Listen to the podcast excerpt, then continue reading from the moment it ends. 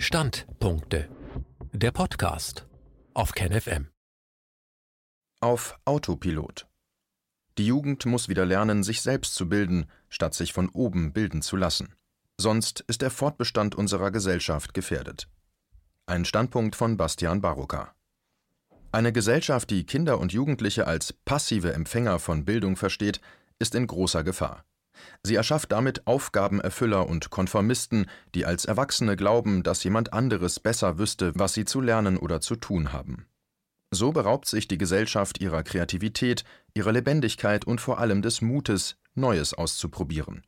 Deshalb, junger Mensch, sage ich dir, erlaube dir, dich selbst zu bilden.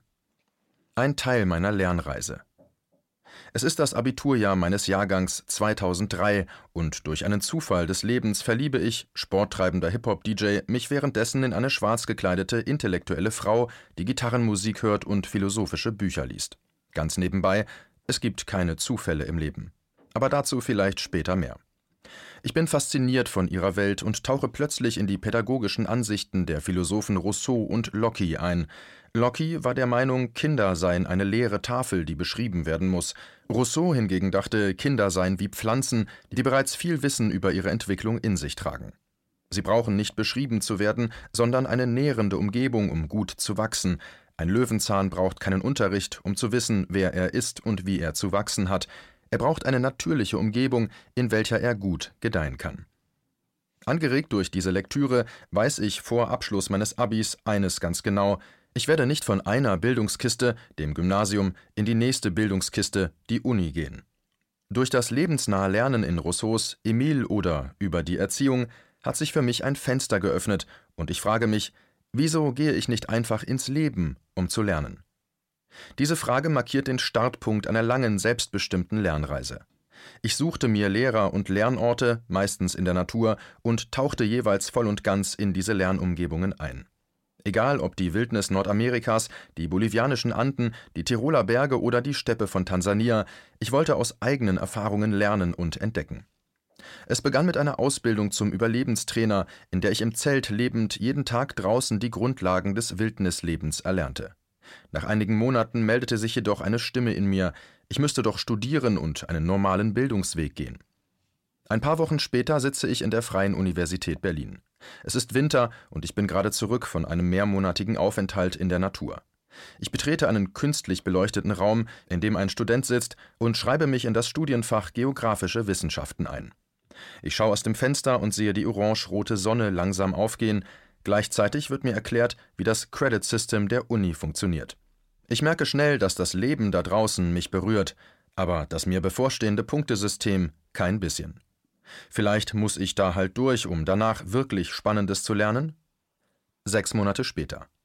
Nachdem ich zwischen den Vorlesungen die meisten Bäume des Campus bestimmt, die Spuren der Hasen verfolgt, die Vogelnester kartiert und die besten Verstecke erkundet habe, weiß ich, dass Hörsäle nicht mein Ort sind, um etwas über die Erde zu lernen.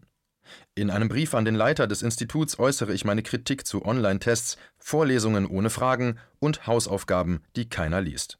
Er stimmt meiner Kritik zu und lässt mich wissen, dass er daran nichts ändern könne. Das war der Augenblick, in dem ich die Uni verließ und mich entschied, wieder zurück ins echte Leben zu gehen, um weiterzulernen. Junger Mensch, ich mag dir etwas sagen.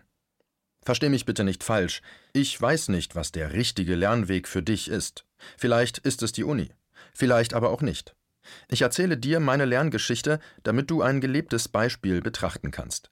Sie kann dir einen Lernweg aufzeigen, du und nur du kennst jedoch deinen eigenen Lernweg am besten. Es ist nicht immer leicht zu wissen, was du willst, das ist okay und kein Grund zur Sorge. Es wird Menschen geben, die dir sagen wollen, was für dich am besten ist, manche davon haben die Sorge, dass aus dir nichts Ordentliches wird, manche wollen einfach nur dein Bestes. Manche von diesen Menschen haben sich selber nie getraut, ihren eigenen Weg zu gehen und wollen deshalb, dass du so wirst, wie sie nie waren. Dann wird es Menschen geben, die Interesse an dem haben, was du willst. Sie werden dich fragen, dir zuhören, ohne dir sagen zu wollen, was das Richtige für dich ist.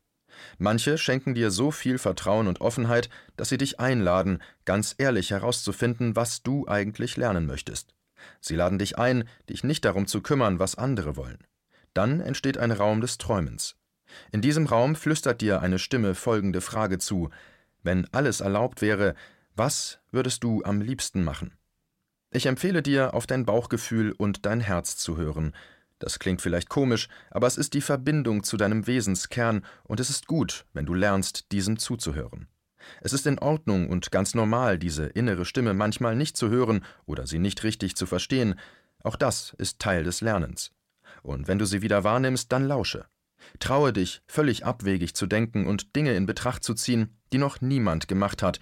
Traue dir selbst aber auch, wenn dein Impuls des Lernens in eine Richtung geht, die nicht augenscheinlich besonders ist. Jegliches Lernen ist wertvoll und keine Lernreise ist besser oder schlechter als die andere. Mache Fehler, denn probieren geht über studieren. Ich rede nun schon eine Weile und hoffe, ich langweile dich nicht. Ich weiß zu schätzen, dass du mir zuhörst. Und glaube mir, mich interessiert, wie es dir geht und was du zu sagen hast. Aber vorher lass mich dir noch etwas über das Fehlermachen erzählen. Vielleicht hast du früh gelernt, dass es nicht gut ist, Fehler zu machen. Am besten macht man alles richtig. Wer Fehler macht, kriegt keine guten Noten. Manche Kinder lernen das bereits bei ihren Eltern vor der Schule. Fast alle Menschen, die du triffst, haben Angst, Fehler zu machen. Ich auch. Obwohl ich nun schon 15 Jahre übe, Fehler zu machen, bekomme ich manchmal immer noch Angst, wenn ich etwas falsch mache. Nun, das ist überflüssig. Mache Fehler. Habe keine Angst davor. Angst lähmt, und du hörst auf, Dinge auszuprobieren. Manche Dinge wirst du ausprobieren müssen, um zu wissen, ob es das Richtige ist. Wie in aller Welt sollst du das vorher wissen? War es ein Fehler von mir, zur Uni zu gehen, um zu merken, dass es nicht das Richtige ist? Natürlich nicht.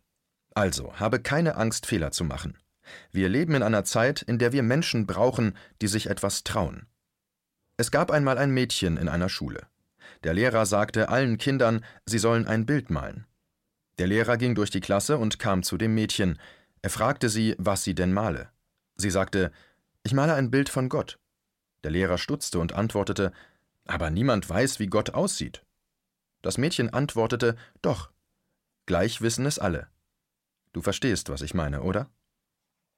Wir haben uns geirrt. Weißt du, vor langer Zeit haben wir Erwachsenen einen großen Fehler gemacht.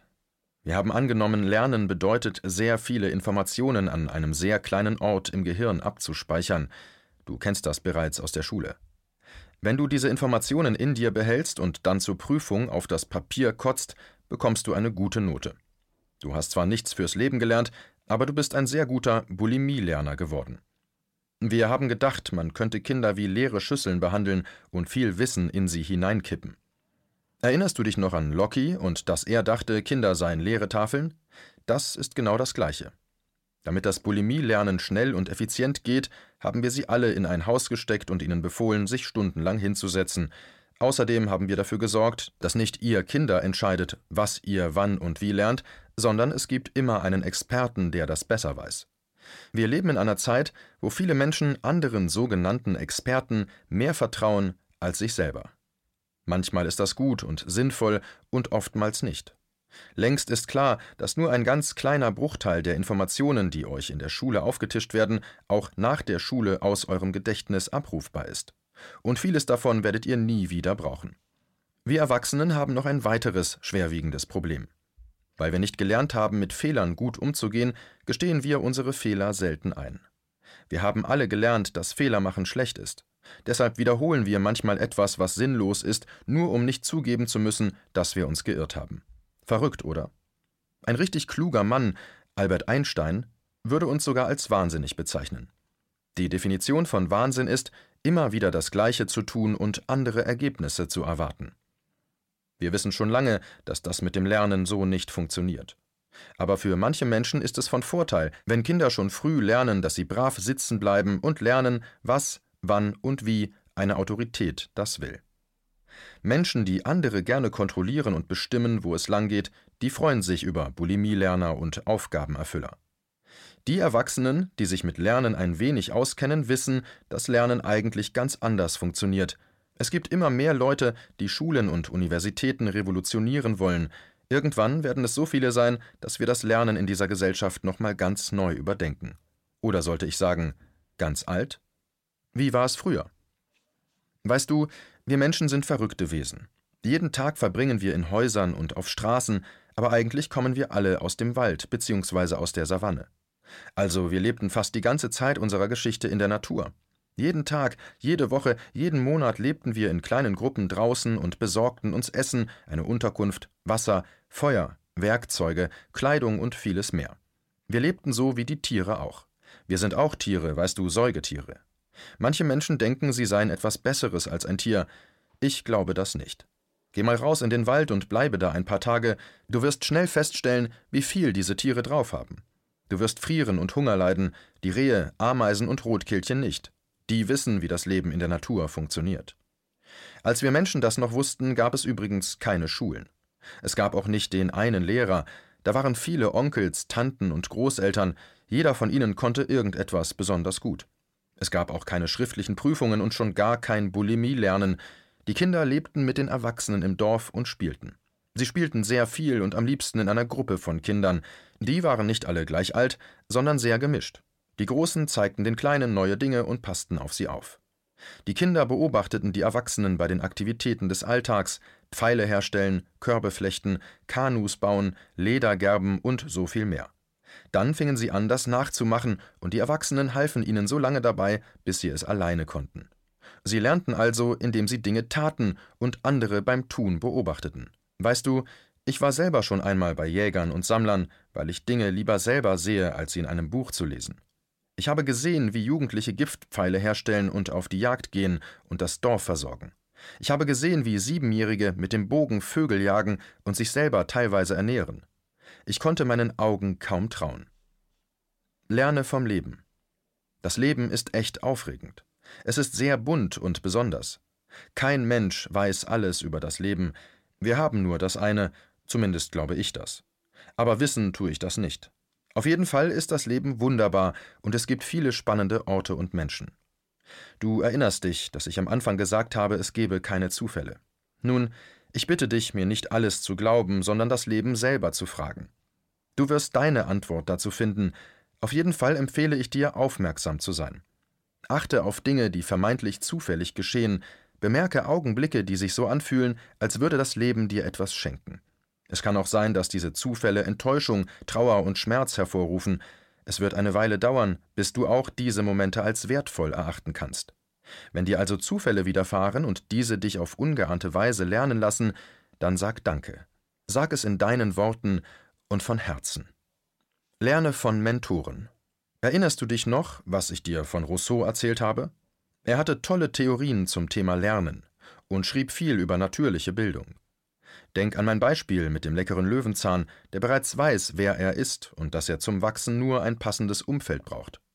Rousseau ist ein gutes Beispiel für etwas, das ich in meinem Leben oft beobachtet habe. Er hatte fünf Kinder und ließ sie alle im Waisenhaus erziehen. Und ein Waisenhaus ist nicht die ideale Umgebung für ein Kind. Er schrieb also Bücher über eine gute Art und Weise mit Kindern umzugehen, war aber nicht in der Lage, das auch zu leben. Das heißt nicht, dass seine Ideen nicht wertvoll sind, aber es besteht ein großer Unterschied zwischen einer Person, die etwas sagt oder schreibt, und einer Person, die lebt, was sie sagt.